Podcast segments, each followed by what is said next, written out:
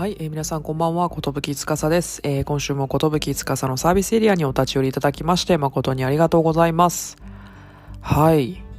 5月最終週の日曜日、皆様いかがお過ごしでしょうか？はい。いや、5月がもう終わるっていう、早いですね。もう1年が半分ぐらい終わったっていうことですもんね、2022年。うん。やばいっすね。この間年越したばっかりやのにいやー早いなっていう。いやもう最近ほんまに思うんですよ。ほんまに早いなって。その1週間が早いとかっていうわけじゃなくてなんかもう1ヶ月がめちゃめちゃ早い。うん怖いぐらいに。っていうところですね。はい時の流れの速さにはすごく驚いております。というところで寿笹のサービスエリアでは皆様からいただきました。お悩みだったり不安に対して私がゆるく答えたりだとか私が好きなものに対してゆるく話していくだけのポッドキャストでございますと。はい。今週ね何話そうって思ってたんですけどなんかこの5月病っていうんですかね。皆さん5月病になりますか？その5月病って、まあ、ゴールデンウィークが明けて、まあ、ちょっと夢のような時間に対して現実を見てああちょっとみたいになる感じなのかなと思うんですけどなんか5月病ってもの体感したことがなくて、うん、ただなんか、うん、ゴールデンウィーク終わってからぐらいからなんていうんやろう。ふわっとずっと生きてたんですよね。なんかこうそれこそ東京に来てもう半年以上が経ってなんかどっかで慣れてきた部分とか、まあ、会社の人とのその慣れみたいな部分とか仕事に対しての慣れとか新しい地位にいて慣れてきたみたいなところでなんか5月毎日が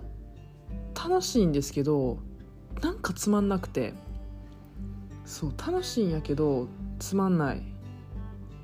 っていう時間を過ごしててなんて言ったらいいんやろうな。こう慣れ慣れってやっぱ怖いなっていう。あ朝起きてこれしてこれしてこれしてとかあこの人に会ってこうしてこうこうこうしてとか。なんかこう自分の中で慣れてしまってる感っていうのがあってなんか自分自身つまんないなって思う月で。なぜかわかんないですけどそのうわつまんないなって多分思ったのがゴールデンウィークめちゃくちゃ楽しかってこういろんな人と会ってとかしてたからこそやとは思うんですけど、まあ、それは間違いないですよね。で長い間会ってない子たちも会ったりとかしたんで、まあ、それは仕方ないんですけどやっぱこうなんて言うんでしょう慣れって怖いなっていうのと改めてまあその東京来た頃ってこういうことしたいこれやりたいとかあ毎日ワクワクするみたいな感じだったんですけど、まあ、ある程度こう自分自身の今の仕事とか会社に対してとか人に対してこう慣れてきたからこそなんかやっぱねやっぱ新しいものとか情報をどんどんどんどん自分から掴み取っていこうとかしないと、まあ、してる方だと思ってたんですけどやっぱ慣れちゃうなっていう部分があってっていうのとそのメリハリをつけるそのつけ方みたいなのがやっぱ5月なんかぼやっとしててなんかうまいことこう自分の中でオンとオフがつけきれなかったんですよね仕事の部分でも。なんかこうやっぱリモートとかあるんでなんて言うんでしょう自分のスイッチの入れ方切り方ってすごい難しいなと思っててだかそこでうまいこと自分をコントロールできてなかったなっていうのがすごい反省点でなんかこのこの土日すごいそれを思ってでなんかこうそういう時あのそういう時めっちゃ掃除するんです部屋をもうカーテンから排水口からシーツから枕カバーからもう全部洗うんですよね。多い時で洗濯機1日3回とか回すんですよ。っていうぐらいそのなんて言うんでしょう。全部ゼロリセットにするというか綺麗にする。自分のそのなんて言うんでしょう。ここから綺麗にするんだとかこれはこうするんだっていうのがなんかうまいことできてなかったなって思ったんで、まあ、ある種こう余白を作るというか自分の生活の中で少しこう余力を作っておいて自分の日常をキープするっていうのすごい大事やなって思っててそれがまあ、先週も先々週もできなかったんですよね。それこそ飲み会がいっぱいあったりとかこういうこと行かなか行かないとあかんかったりとかこういう人と会わなきゃいけなかったりっていうその自分の何て言うんでしょうテリトリー外で行かなきゃいけないことがたくさんあったんでだから自分の家に帰ってきてなんかこううわなんかなんて言うんやろすっきりせんなみたいな一日が多かったんですよね。だからもう全部すっきりしたいと思って全部洗ってもうゴミとかも全部きれいにしてなんならその着てるいつも普段着てる服とかに何て言うんでしょう。私 T シャツまで全部アイロンかけたい派なんですけどもうなんかそれが少しでも乱れてたらあなんか自分に負けた気がするんですよね。あ自分に負けてんなとか。だからもう全部きれいにしようっていうのをこの土日やりまして。かつ、まあ、なんか自分のメンテナンスっていう部分でもなんかこうなかなか最近がっつりジムに週4回行くとか週45回行くみたいなことがあんまできてないなと思ってて。だからそこもちゃんと自分の中でこうこうだこうするためにはこうなりこう目標のためにこれをやろうっていうのがちょっとこうなんていう達成できてきたからこそなんか惰性で走っちゃってる部分があったのでなんかそれってかっこ悪いなってすごい思ったんでなんか改めて自分の目標とかっていうのをちょっと書き出してですねなんかそこに対して何をしたらいいのかっていうのを考えて生きていこうっていうのをこの、まあ、5月最後の週っていうのですごいキリがいいなと思ったんですけどなんかそういう風にしていこうっていうのをすごい思いましたね。うん。そうなんですよね。なんかそういうのがあるとすごいこう個人的になんかこうどうしたらいいんやろうとか考えるんですけどまあ、答えは出ないなっていうの分かってな分かってたりとかするしでもとはいえ人と話したくないってなんか思っててなんかもう疲れんなっていう。それぐらい自分がもう疲れ果てててそうなんですよね。だからなんかこうこの1ヶ月はすごいなんかつまんなかったなってよくなかったなってめっちゃ思いましたね。だから6月もっと何て言うんやろこういい意味でちゃんとこう慣れてきたってことはいいことやと思うんでいろんなことを学んで自分なりに全く知らない地でこう地に足ついて立ってるっていうことに対してはすごいこう拍手を送るべきだなっていうのは自分でも思うんですけどやっぱなんかこうじゃあどうしたらいいんやろとかっていうのをすごく考え始めたのでなんか当初来た時とはまた違った悩みを持てることに対してはすごい肯定的に自分は捉えてるんですけどそれによってなんか落ちるとか食らうわとかはあんま別にないんですけど、うん、なんかそういうでなんでこういうことを思ったかみたいな話すると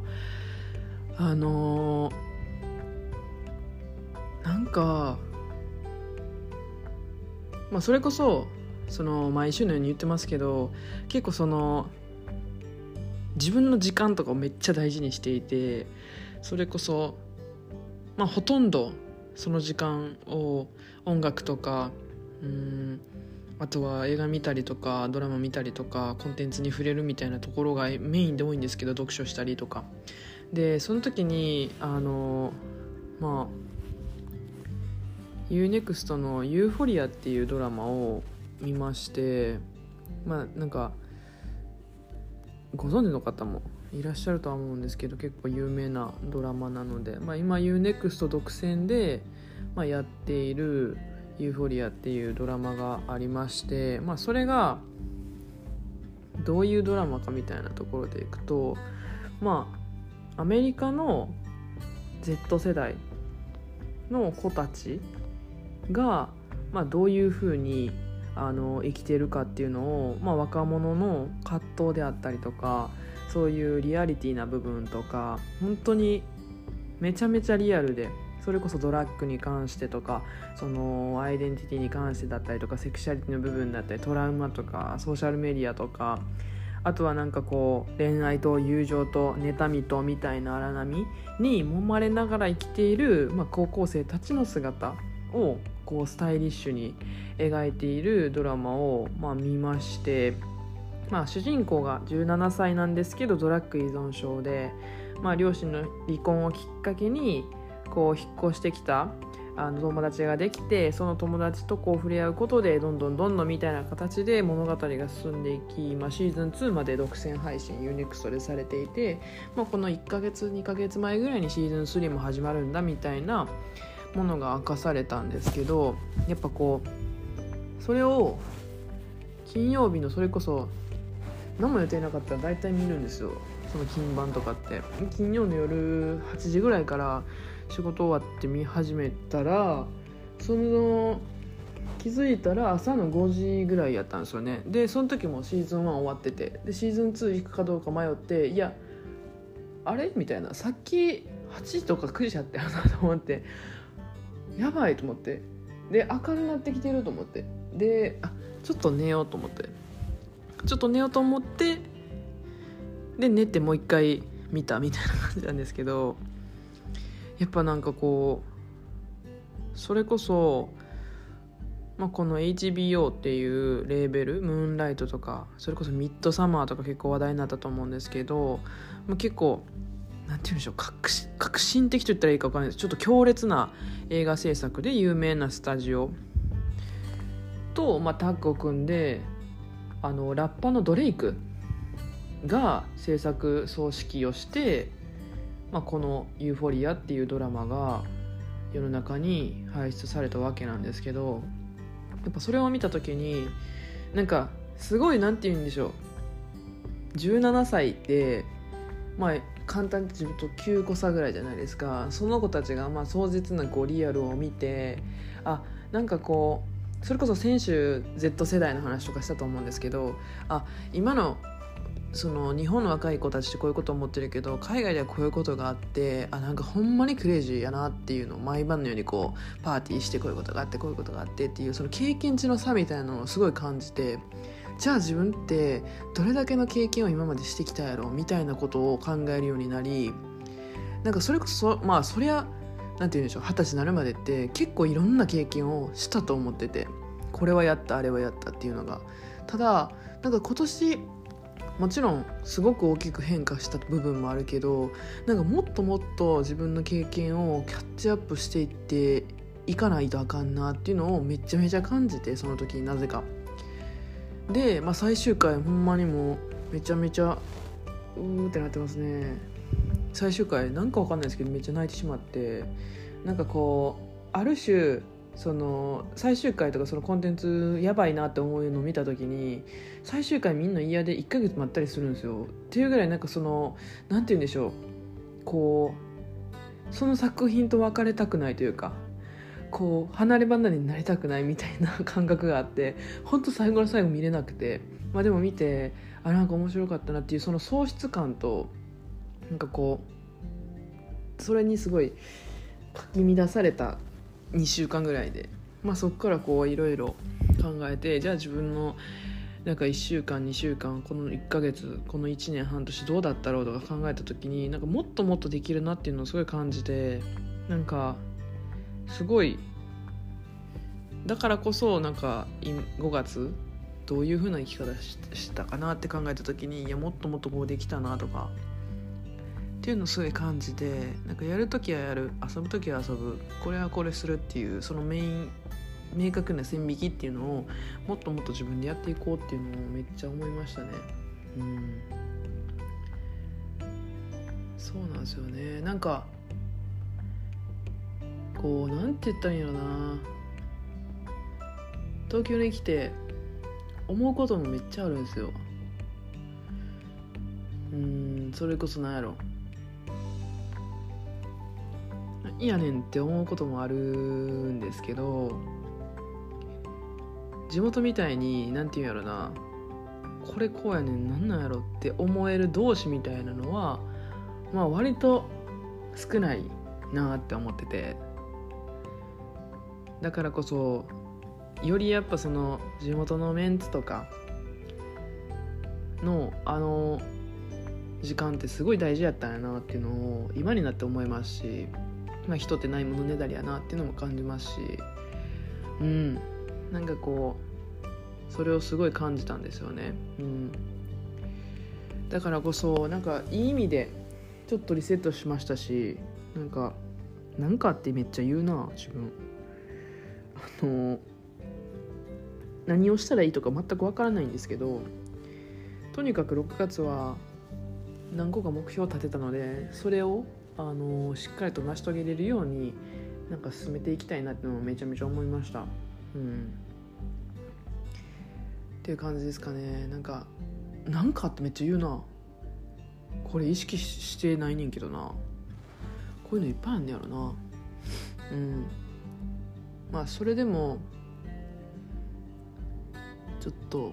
これから自分がどうありたいかとかそういうのを考えながら生きていきたいなっていうのも感じました。はい。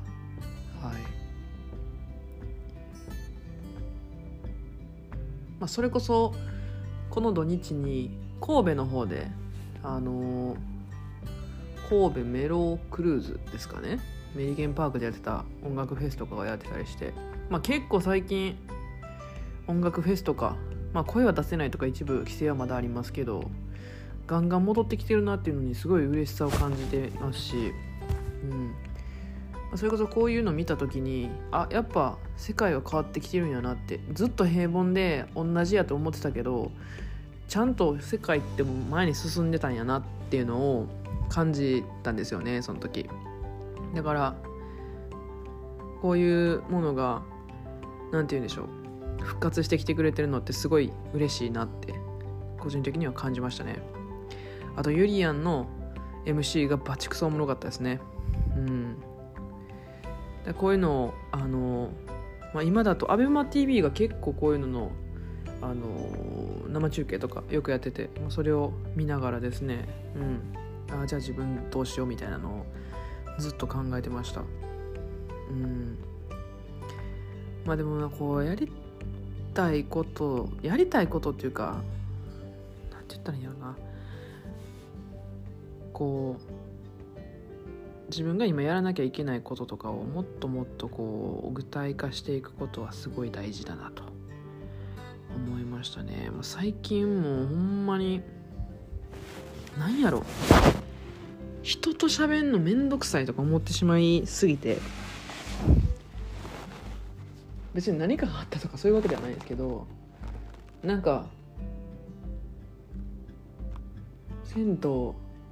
ってボーっとしてる時間が一番幸せです今。うん。でやっぱ最近海外に行きたいなっていう思いがまた膨らんできたなっていうのを感じました。こう今までのキャリアとかいろいろ考えてた時に、まあ、やっぱり行きたいな何のためにとか言われたらあれですけどまあこ何年ぐらい海外行ってないの？絶対毎年行ってたんでいつも。うん。そういうの感じた時にああまだまだやるやらなきゃいけないことっていっぱいあるなって思ったのでちょっとこう何て言うんでしょう。今凝り固まってる脳みそというかそういうの脳みそのマッサージをしに本当にフラッと海外に行きたいなっていうのをすごい感じてます。うん。ところで今週はなんかこうダークまではいかんけど何やろ。結構これはリアルというか今自分が思ってることで5月病ってこういうことなんかなってなんか体現したというか。うん。皆さんの5月がどんな感じだったんかなって。あとやっぱこう思ったのはこう何て言うの。ちゃんと自分のそういう何て言うの自分がこう落ちたりとか自分がこうあんまりこう調子良くない時に自分をどう上げていくかっていうのを知ってる人いるじゃないですか。自分の中で。そういう人ほんとすごいなって思います。なんか自分の上げどころと落としどころというかをちゃんと分かって自分をコントロールできてる人ってすごいなって思うしやっぱ今関わる人がたくさんいるからこそこう変な話あこの人のここはいいなでもここはマジで嫌やなとかなんか所詮こんなんか所詮こんなこと言うてますけど全然こっちの人の方が良かったけどなとかっていうなんか自分の中でも自分を見てる人自分をなんていうの第三者として見てるやつがいて司これこう思ってんじゃん司これやの言ったらいいやんいや司ここは言わん方がいいでとかっていうなんかいろんな自分の中の司がいてそいつらに監視されてる感やばいんですよね。だどなんかうわ何何考えてたっけ今まで自分ってめっちゃ思いますもん、うん、だからもう何も考えんとこうって思います最近。なんか大阪から出た時って寂しさとかいっぱいありましたけど東京来て自分でやっぱ自分が心地いいとか楽しいと思うことを探そうっていうことに必死だったんでそれがある種楽しくなってそれが普通になって今慣れてきてるこの次の段階の悩みやと思うんですけど。うん。もっともっとできることはあるなって思うのでちょっとそれを探しに行きたいなと思いますどこかに。っていうところであの謎の決意表明から始まりまた宣戦布告みたいな人終わったんですけどこんな感じで 6月はちょっといや悩んだけどおもろい月やったなと思えるような月にしたいなってめっちゃ思ってますので来週からも注目していただければと思いますというところで今週の寿司司は以上となります。それではご視聴いただきましてありがとうございました。グッナイ